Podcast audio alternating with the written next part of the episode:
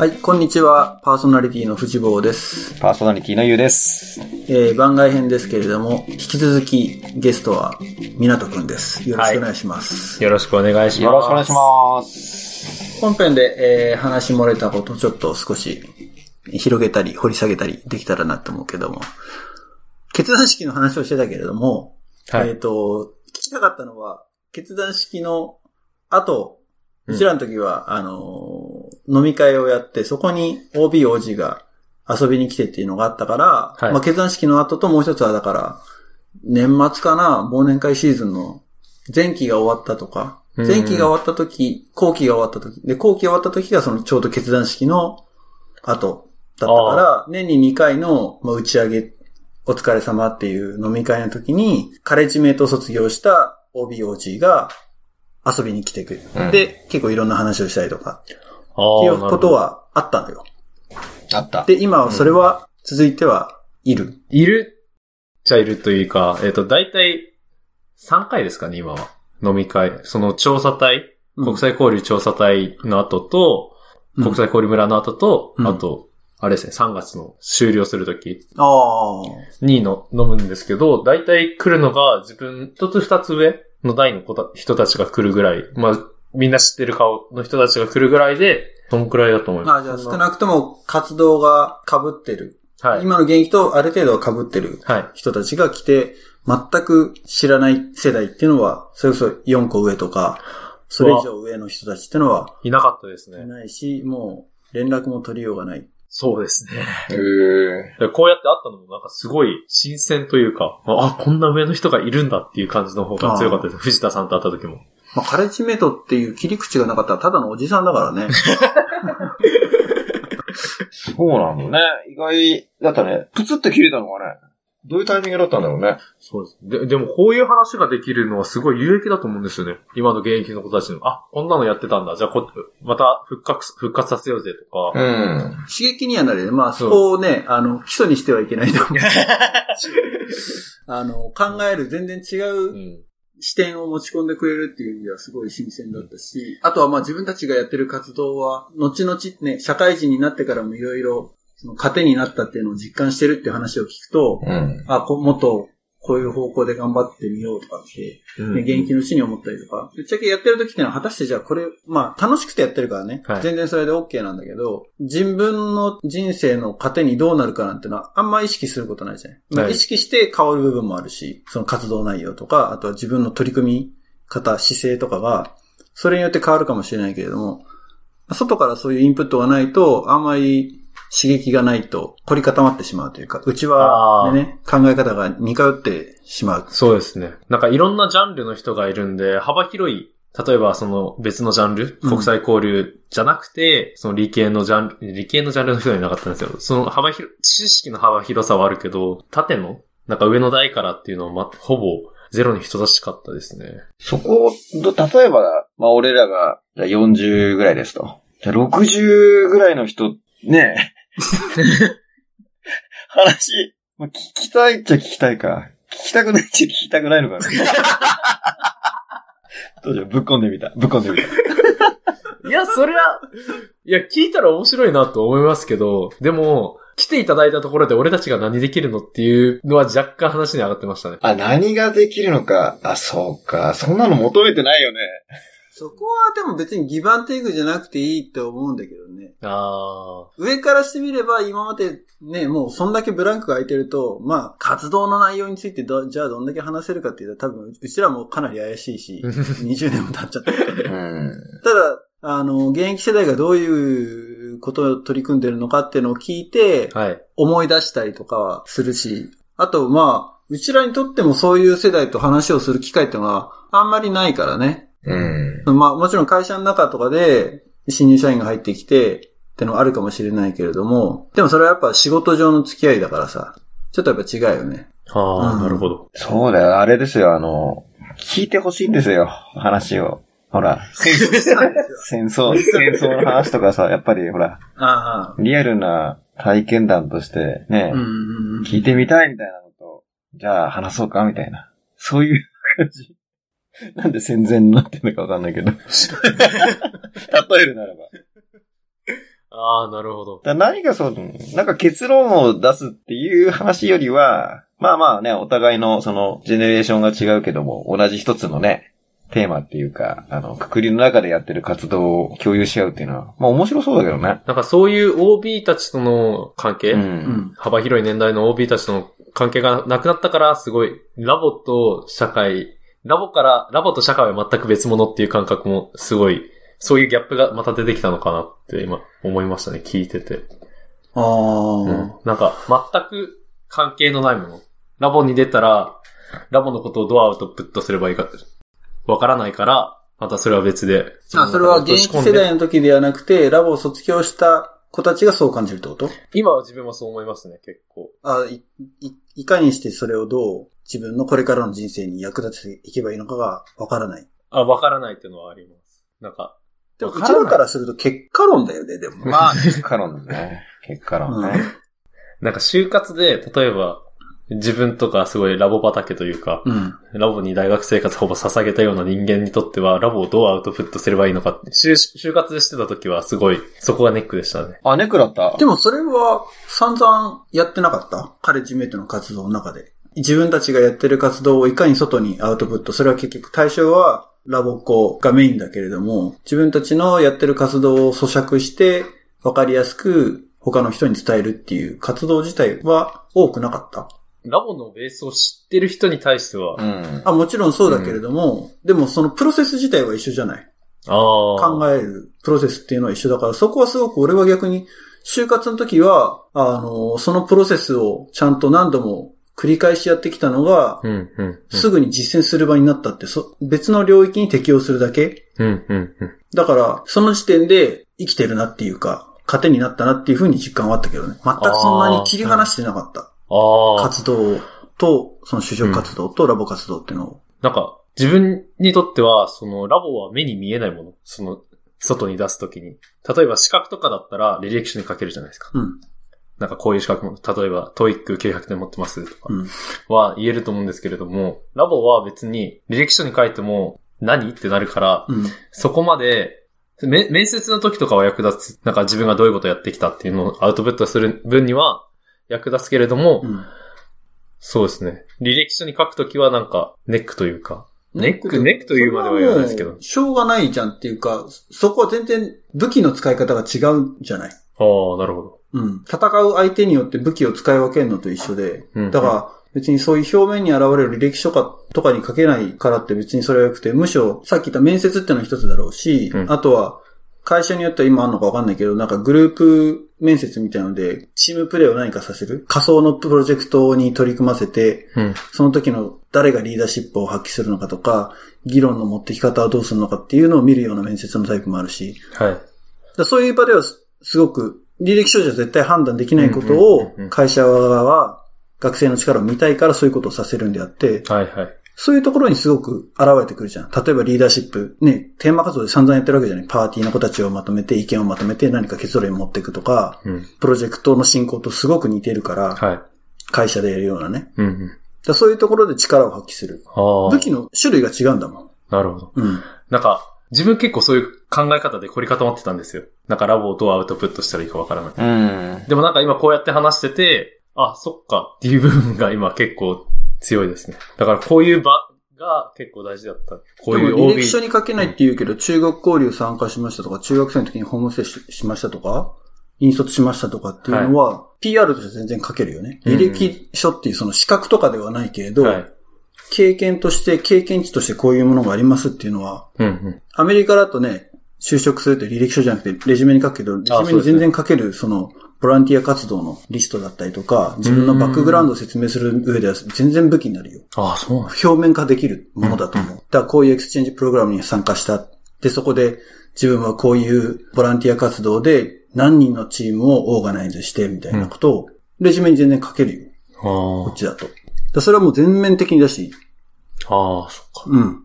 いやいやいや、キャリア指導入ってますけど。ねえ。僕も入れてもらってもいいですか？まあでも確かにね、その、なんか目に見えてわかりやすいっていうのじゃないかもしれないけど、まあ、うまくアピールする材料にはなりそうだよね。うん。うん。なるほど。いや、逆に外から見て、あの、国際交流村のアウトプットとか結構レベル高そうだったし、何を考えてそういう企画が生まれて、なぜそれを運営して、あとどうだったかみたいなところって聞いてみたいけどね。うーん。やっぱりその、わかりやすい資格タイトルって、まあ、比較表を作った時にはいいかもしれないけど、まあでも面接って、例えば、まあどういう体験を通して何を考えて、どういう思考を持ってやってきたかみたいな、多分そっち側をちゃんと聞ける会社に入った方が、後々いい気がするんだよね。なんていうのかな、比較表で数値が高い、まああれですよ。アマゾンとかじゃないけどさ、その、比べて一番安いものを買うペコペコって誰でもできるけどさ、自分に本当に必要なものを買うじゃないけどさ、まあ企業だって採用ってね、別に他と比べて点数が高いのをただ取ってればいいっていうよりは、まあ本当はその人がどういうもの思考して、ただそれが会社にとって、あの、環境を用意できるかとかさ、マッチできるかとかさ、まあ逆にもう会社を変えてほしいから違う考え方、違う発想のものを入れてみて、ちょっと他のコンフリクトしながらもちょっと会社を刺激を与えて良くしていくとか、多分いろいろあると思うんだよね。うん、うん、うん。だから何が正正解を求めるっていうよりは、多分まあ自分がこうですっていうものがきちんとアピールできて、でそれがまあ向こうのね、必要としているものと、まあマッチするのが多分幸せであって、向こうが必要なものに全部合わせに行って、あったから正解っていうよりは、なんか、うん、そこはイーブンな気がするな。じゃないと、入ってから、後がまた向こうに合わせて疲れちゃってて、本当やりたいことじゃなかったとか、自分の価値観とちょっと違うけど、まあ入るためにそう言ったけど、うん、なんかやっぱ違うみたいな、になっちゃうから。だから二軸あると思うね。まあ会社側の軸と自分の軸が。まあそこを合うところを探すっていうのが、仕事って言ったら変な活動なんじゃないかな。会うところを探す。ミナトはでも今、就職をしないで留学してる状態だけど、はい同い年ぐらいの子たちはもう就職をしてるそうですね、もう2年目ですね。2年目。うんでその子たちなんかもわかんない、どう感じてるのかはわからないけれども、うんうん。現役のラボっ子たちに彼らが伝えたいこともあるだろうし、はいはい。まあ、うちらなんかもう4、ね、40近いから20年も前の話だけど、今の話聞いてると、なんかもうちょっと履歴書に書けないって言ったけれども、うんうんもっと自信を持ってっていうか、うん。もし数値化をするとするな、できるとするならば、例えばラボっ子がすごく強いのは、コミュニケーション能力だったりとか、うん大学生ぐらいまで活動してるんだったらやっぱりリーダーシップ発揮したりとか、うんまあ高校生シニアメとやったりとかってのも一つだけど、そうやってチームをオーガナイズする力うん。だったりっていうのは、もし数値化するとしたら突出してるんじゃないかなって思うよね。ああ、なるほど。うん。なんかラボは説明できないものって結う構概念が強いんですよ、自分の中で。うん、うん、うん。永遠の課題だよね、でもね、そう多分。うんなんかそういう固定概念って言ったらいいんですかね。もうあるからこそ、なんか、就活でどう活かしたらいいかわからないって勝手に思い込んでたのかもしれないですね。なんか今の話聞いて。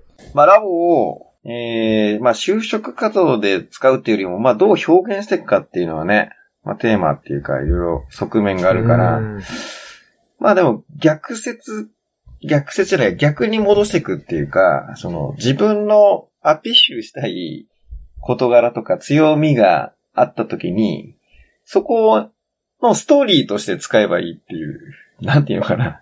なおがこういうものですっていう説明をするっていうよりは、うんうん。例えばさっき藤坊が言ったのリーダーシップですとかコミュニケーションですっていうのは強いなと。うん。なぜなら、こういう活動を通してこういうことを学んだからです。っていうその活動自体はそこに紐づいてる事柄であればいい。それがイベントなのかさ、日々の会議なのかさ、そのストーリーに使える部分だけやればいいっていう。だから、そのもんラボを説明しようとしちゃってもさ、ラボをやったことない人にラボを説明ってもわかんないけど、はい。港の強みを説明するのにこういう体験があったから、その体験の場がラボでしたっていうんで良さそうだけどね。そうだよね。うんああ、なるほど。うん。そっか、そういうアウトプットの仕方もありですね。ありっていうか、そう、そう、それが一番ですよ。うん。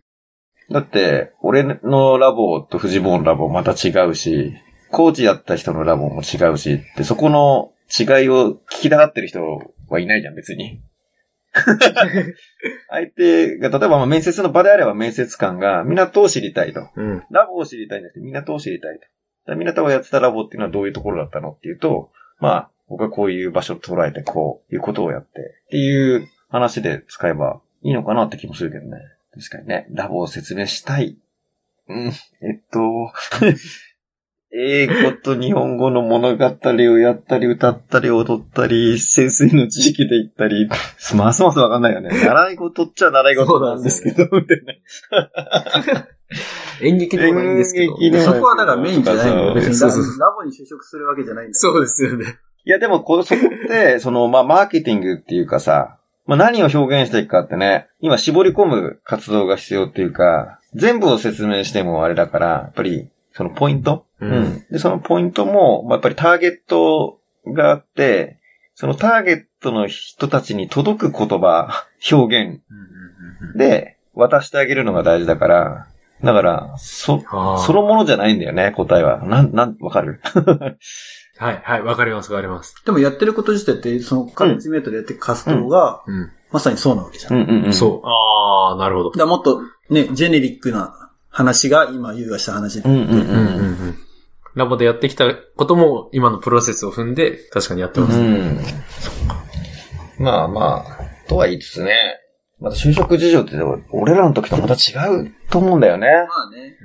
まあそれこそいろんなその、就職で非常に受けがいいような活動をもう大学時代の時に仕込んでやっといてっていう、うん。もう逆算的に動いてる人もいっぱいいそうな気がする。俺らの時そんな多分なかったじゃん。ないね。そうだから逆にラボをやってるっていうのは、むしろそこに当てはめられる面白いネタの一個だったけど、うん。うんだからもっと強烈にさ、例えばもう海外でだ学校を建てましたみたいなさ、うん。もう自分はもうやっぱりかね、アンモニアとか行って、子供たちのね、環境を良くするためにも、学校を建てるために、まあ、バイトしてお金貯めてとかさ、なんか、どっか聞きましたね。美談みたいな、企業側が、これはいいぞみたいなうん。のを逆算して、まあ本当にやりたいことだったらそれはそれでいいんだけどさ、うん。まあ就職するための手段ってそういうのをやっといた方がいいからやってるっていう、そうもう結構いる気もするんだよね。結構自分そのタイプだ。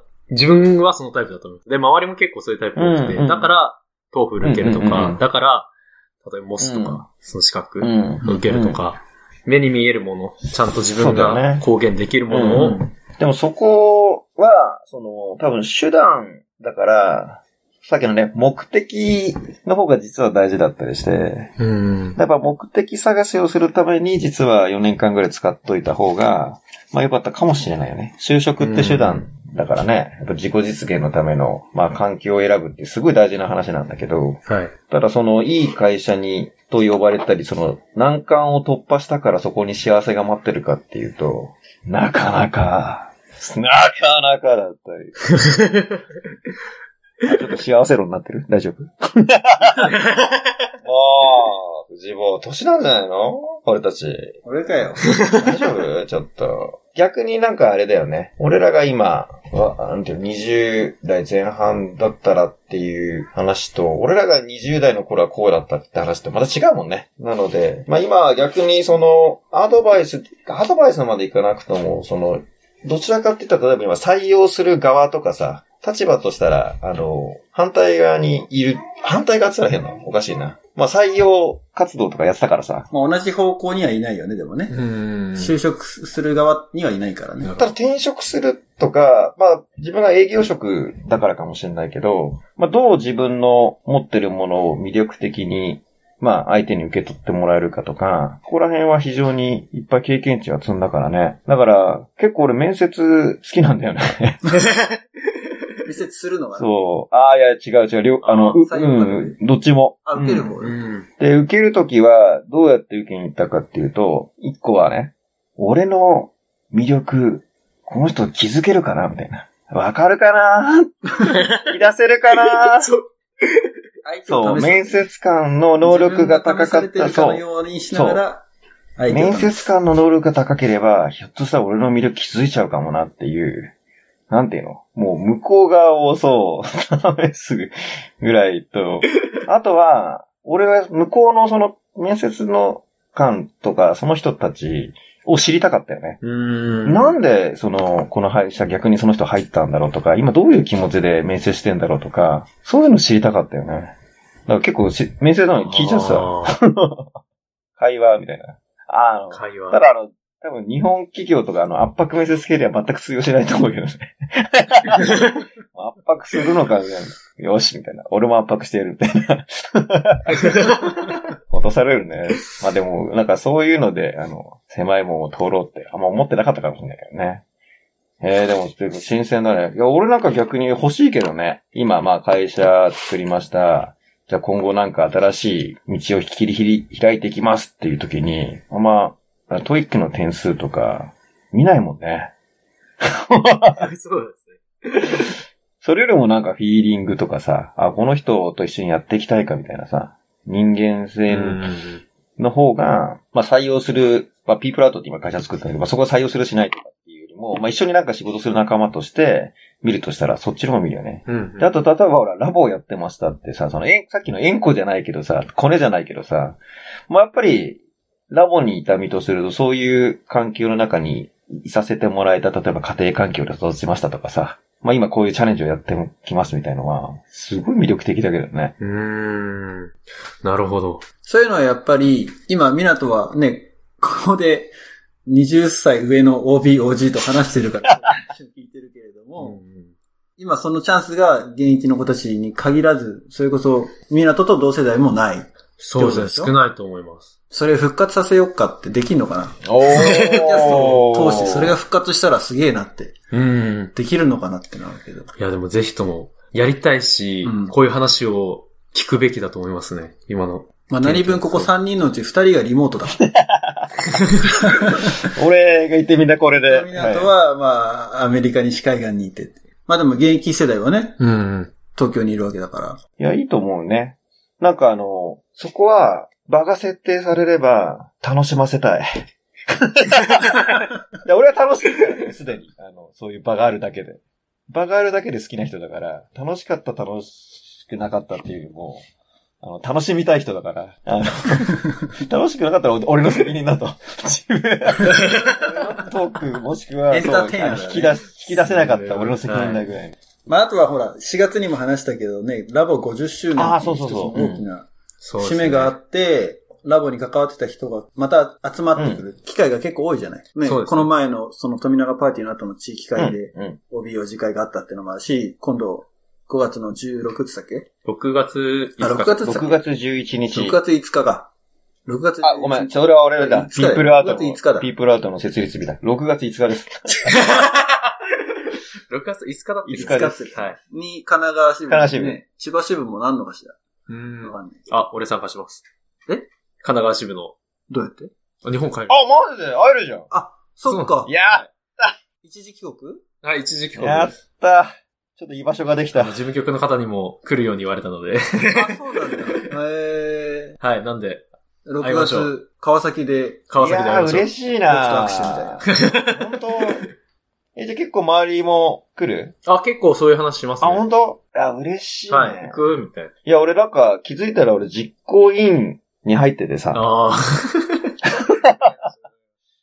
橋本さんからちょっと言う相談したいんだけどって言って話したら、もう実行委員っていう役割をいただいてて、しかも企画がね、先生とかとみんなでなんか固まってたものを見て、えっと、俺とちょっと違和感があったんで、ちょっと黙ってようかなと思ったんだけど、さすがに集客とかね、いろいろみんな課題が抱えてるのを聞くと、ついてやっぱ言っちゃったんだよね。書いてある。まあその実行委員会、明日あるのかな？明日は俺出れないんだけど、まあその前にプレで一回会議したいっつって、うん会議して、全面的になんかいろいろ聞いてくれたけどね。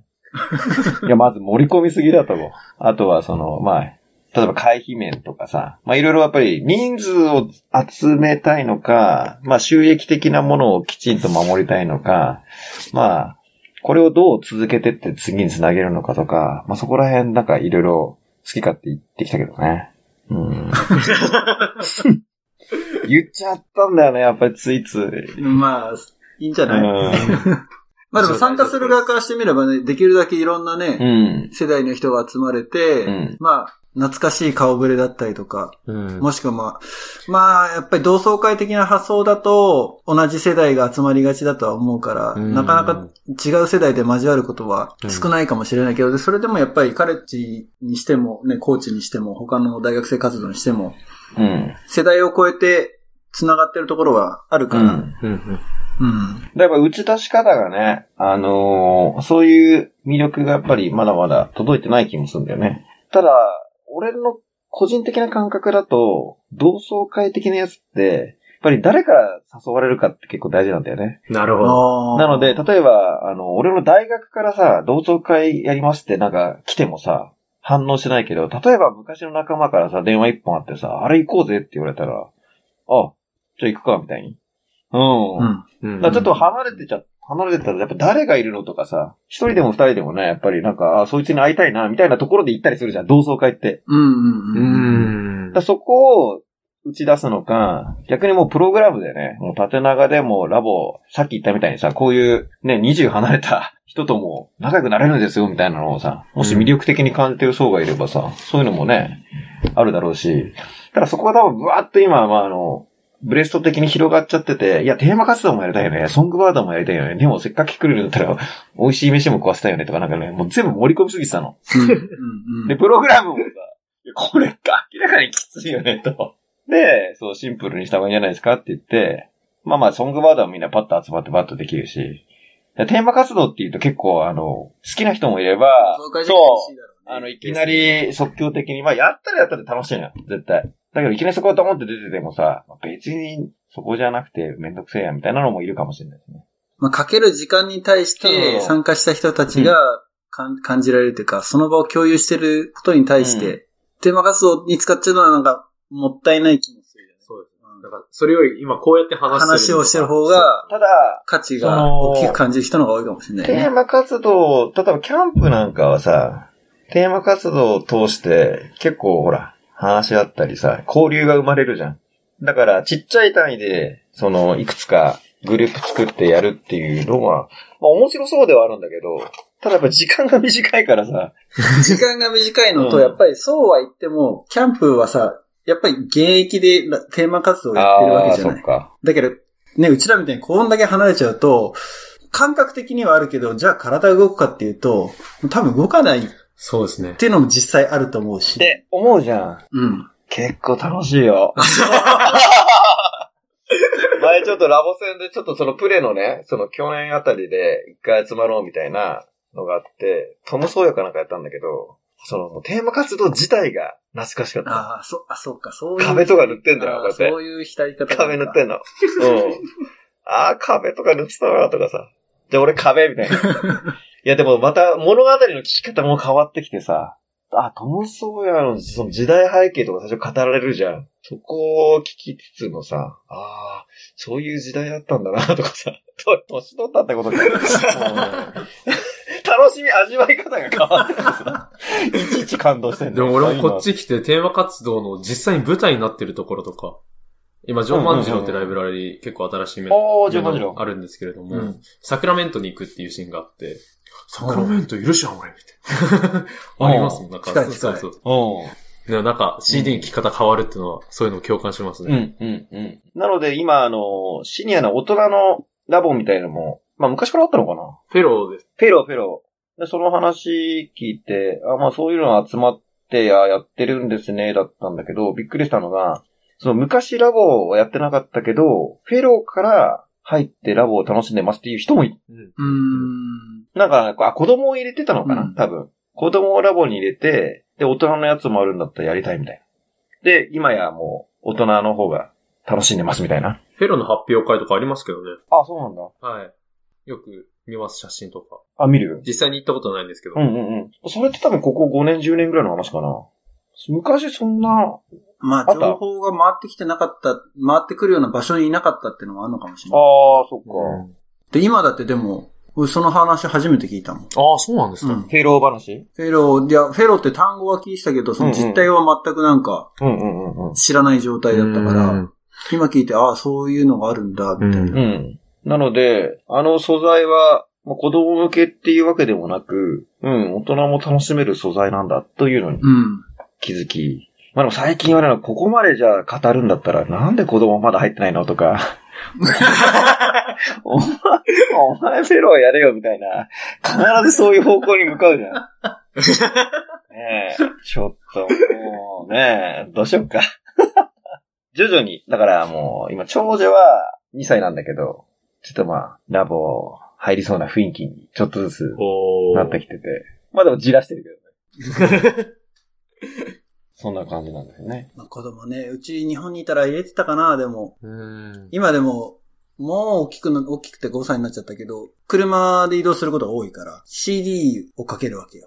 で、最初の頃はやっぱりソングバードうん。をかけてると、普通に覚えてくんだよね。普通に覚えてくの。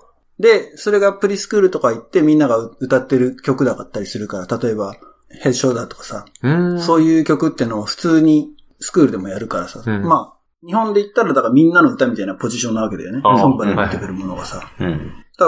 普通に英語の歌を覚えて、ラボでやるみたいに踊ったりはないんだけれども、そういうところやっぱすごいなと思ったし、もう最近は、ねテーマ活動も聴いてる。でも、あるものが限られてるから CD でうん。軽量で持ってこれるものってのが、アリスと、うん。あと宮沢賢治のシリーズと、うんあーなるほどうん。うん、そんまあ、3本ぐらいしか持ってきてないのよ。うん。でも、好きで聴いてるよね。うん。あー、そうなんですね。ラボっ子じゃないけど。ラボじゃない。よかったし。まあちょっとラボはまた、この OB、OG 会をまあ作っていくっていうのは、ラボのファン多いわけじゃん。うん。まあまあいろいろあるかもしれないけど、基本的にやっぱラボを知ってて、ラボの良さが分かってる人たちが世の中よりは多いはずじゃん。うんまあ当たり前だけど、ラボ知る。世の中より。一般人言う。うん。うん。まあそこをある程度、俺は組織化、組織化まではいかないけども、まあその交流できる場を作って、もう一回そのラボを振り返りながら、例えばフェローの話だったり、まあ子供の話だったりっていう場を作るっていうのは、まあなかなかラボもそこ手打ってきたかと。逆に前、打たないんですかって話はしたことあったのね、前。うん。要するにまあラボもこれからほら少子化に向けてどうのこうのっていう話があって、で、今も変わっちゃったけど、前に、時本さんっていう社長やられてた、うんあー、時本さん。あ、してる？あ、はい。中国交流一緒にあ、そうだね。行かせてもらいましたけど。そうそうそう。で、藤尾が紹介してくれたババアちゃんとか仲良かったからさ、うん。なんかそのまあ、、飲み行ったりしたよね。そうそうそうそうそう。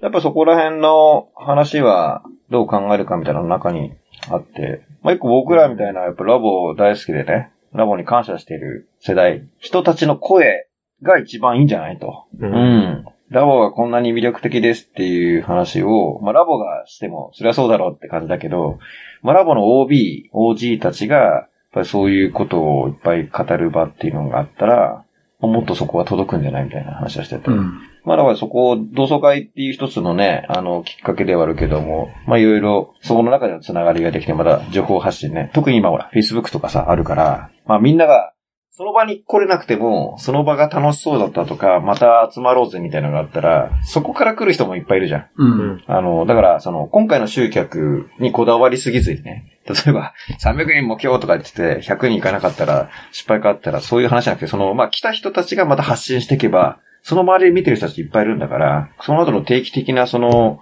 まあ、プラン、例えば、まあ、3年から5年かけてきっちりそういうのを固めていくっていうのは、面白そうですね、みたいな話はしてて。あ結構俺、いい話してんなと。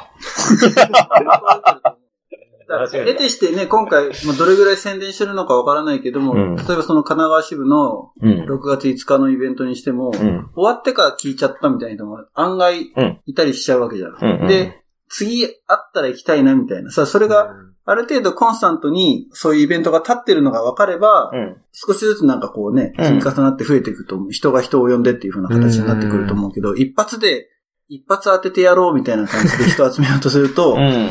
なんかね、うん。来た人が楽しめることが多分一番だとうん。思うから。うん。だからまあ背景まではさ、聞いてないっていうか、まあそこまで組織にね、入り込んだ提案をしてるわけじゃないけど、うん。まあどちらかっていうと、俺自身がさ、例えば同窓会、小学校のやつをね、漢字で仕切ってやったのよ。うんだそこら辺の感覚と、あとはその、企業人としたら営業マーケティング周りっていうのは一応プロフェッショナルでやってるじゃん。うん。潜在顧客というところを考えると、やっぱりラボの OB、OG の子供たちっていうのは、普通の人よりも、やっぱりね、入ってくれやすい気もするじゃん。うん。なのでそこにちゃんとリーチしといて、ちゃんとね、コミュニティ作って、情報が回ったりとか、まあなんかの考えるきっかけの時の選択肢に上がるとかさ、うん。そういうのを絶対にやらない方が損だよねと。で、OB、OG の数も年々増えますしね。そうだよ、そうそうそうそそしたら自然にそういう人たちが増えていく。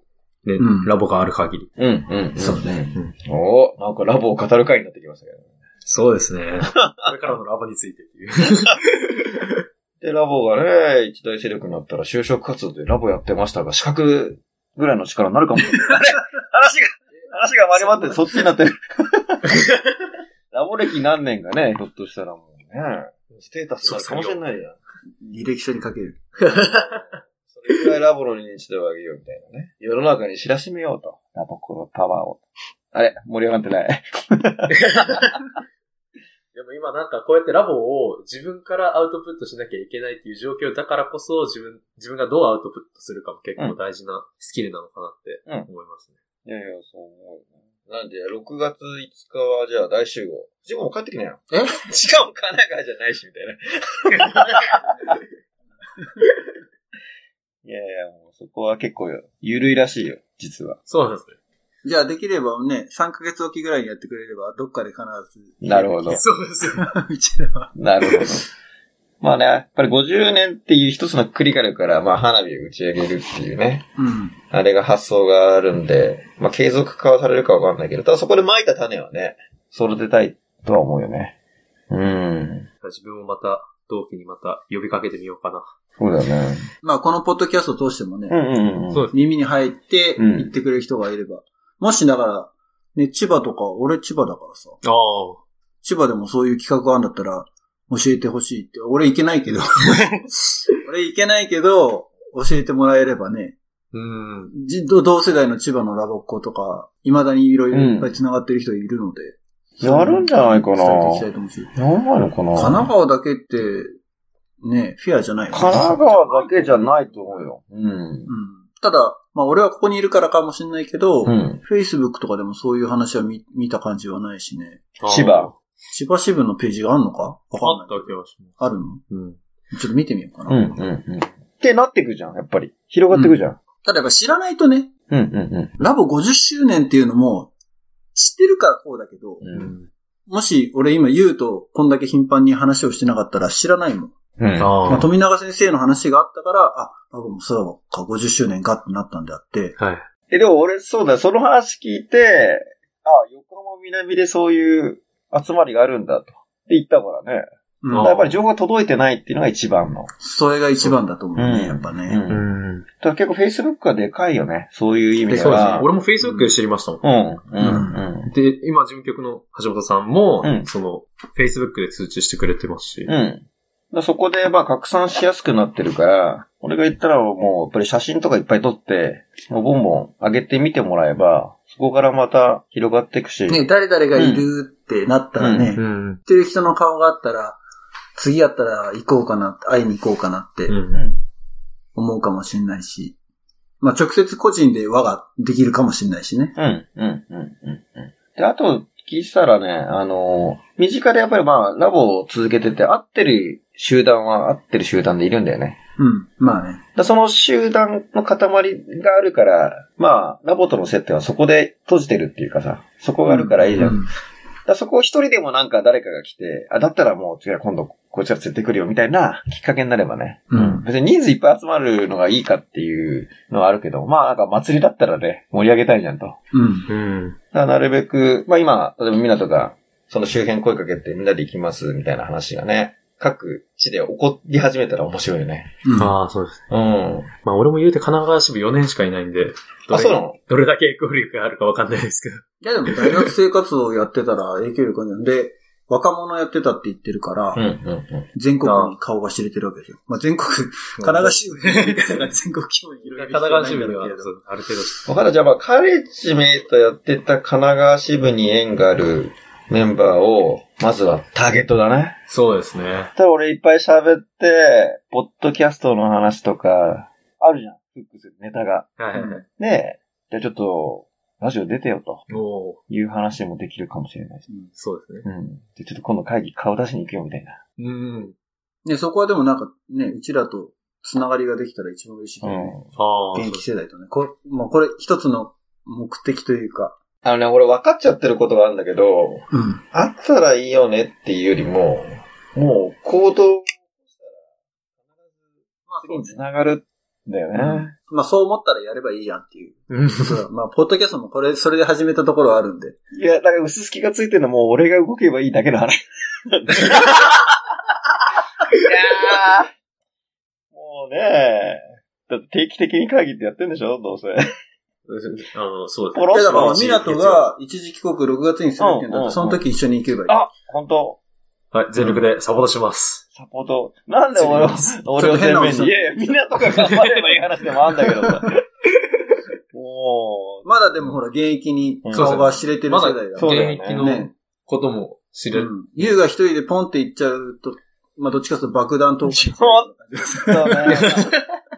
60近くのね、おじさんが俺、ちゃんと会いに来るようなもんだもんね。そうそうそうだよねだ誰ですか状態になる。あもうそうだね。あみなりうをん若作りするわ。そこじゃないか。まずそこです。もう、帽子とかも深くこうやってこう被ってさ、ねちょっとバレないようにしてさ。あ多分ラボハットとラボ T シャツが一番いいと思ラボハット。そう。しか。これ？う。これです。これちょっと相談させてください あるかな？あるかなその帽子の古さでバレちゃうんじゃないの もあれ何年のバッチつけてや、そう。89年とか。89ってどういうこと？みたいな。僕生まれてませんとか言われちゃうんでしょ、多分。ああいうやつそうか。だからまあもう道は見えたね。その年3回集まってる場があって、その場に、まあ、許してもらうか許してもらわないか置いといてい行けば、何かが起きるよね。そうか、その年3回の一、一番最初が何月って言っ今回のですか ?6 月の。たあ、違う違う違う、それ、カレッジのカレッジメイトの年3回の集まる。年間3打ち上回げはある。えーっと、一番最初は9月ですあ、はいないね。ね。いないですね。ああ、そっか。じゃあ6月は種まきだな、そのためのな。そしたら俺ほら、うんあつきとか連れてくわ。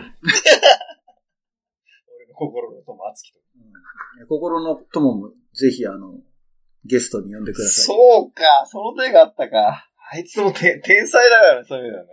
いろんな年代の人がね、うん。うんうん。来れたら一番いいんだけれども。ん。まあ、あつきは、ううちらと同じ世代で、そうですね。カレッジメイトをやってた。おいや、僕の人生に多大な影響を与えた一人なんですよ。あつきくんっていう。おー。すごいの。もう中学ぐらいから一緒の地域会一緒で、そう、クラフジーパーティーだったかな。ああ、そうなんですね。うん。にいた俺と同い年のやつなんだけど、まあ、カレッジもね、いたよね。一時期ね。一年一年間間だっけかな一年生の時までそうそうね。んうん。あつき実は俺大学一緒だから、そうだよね。学部までね。そうなんですか。狭いな。うん。ここまでネタに出てね。はい、聞いてる。まず、聞かせよう。このポッドキャスト。そこからだね。あつきくんのおかげで今の僕があるというぐらいね、お世話になった方と。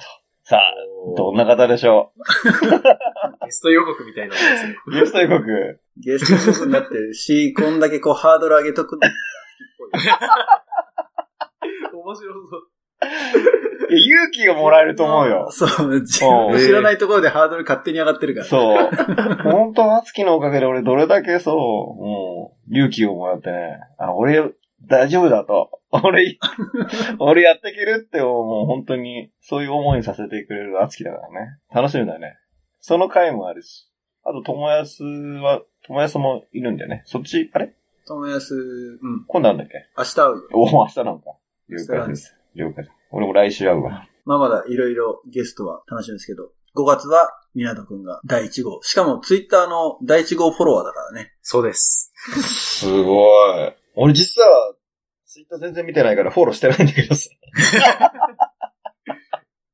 やっぱでもツイッターなの？あの結構使ってる？いや、あの、このアナザードーンのために久々にアカウントログインしました。あそういうもん。うん。そうどんぐらいなんだろうね、使ってる人って。でも結まあ構久々に開いたら、うん。もう俺ほぼラボっ子なんですけど、みんないますね。1時間前とかも普通にツイートしてるみたいな。あ、そうなんだ。だから使ってる人は使ってるんだよね。うーん。ぱり世代によって使うあれが違うのかね。高校生とかはどちらかというと、なんかラボのことを言うのはみんな Facebook うんうんうん。ですね。うん。うん。で、個人的なことは Twitter って。はいはいはい。愚痴とかはいはいはい。本当につぶやきを。う。うんん。みんな使い分けてるんだ。そうですね。写真上げたいときはインスタ。はいはいはいはい。勉強になりました。下手にね、その3つね、連動させちゃったらそれはそれでカオスになるからね。そうですね。ビビったね、あれね。ちゃんと使い分けないとね。それでやらかした人間ですからね、自分。そうですね。俺も連携したら誰かに、お前のあれでタイムラインもあるからやめろ。そうそうそう。やめます。確かに。この辺のさじ加減がツイッターとね、うん。フェイスブックじゃ違うからね。ツイッターもね、毎分上げても別に誰も文句言わないけど、フェイスブックでそれやられるとね。そう 埋まるわって言われて。うん確かにと思って。いやー、なかなか楽しい時間だったよ。番外編なのになんか1時間近く話しちゃっあ、本当？番外編？た。番外編、まあいいですよ、すいいいですよ。はい。面白かったです。楽しかったね。そう、うんあと、ゲスト企画いいねありですね。ゲストいいねうん。やありがとうございます話が膨らむね。もう光栄です、第1回なんで。いや、やっぱ港くんが良かったんじゃない？あれ？あー次の人のハードル上げてる。ます ゲストプレッシャーになりましたみたいな。でもね、たまに読んで。まあね、毎回呼べるとは限らないから。うんうんうんね。わかん6月はまだわかんないですけど、うん。うん。どうなるか。うまあ、また呼んでいただけたらぜひ。嬉しいです。ぜひぜひ。じゃあ、また、えー6月の1日に皆さんお会いしましょう。ありがとうございました。ありがとうございました。ありがとうございました。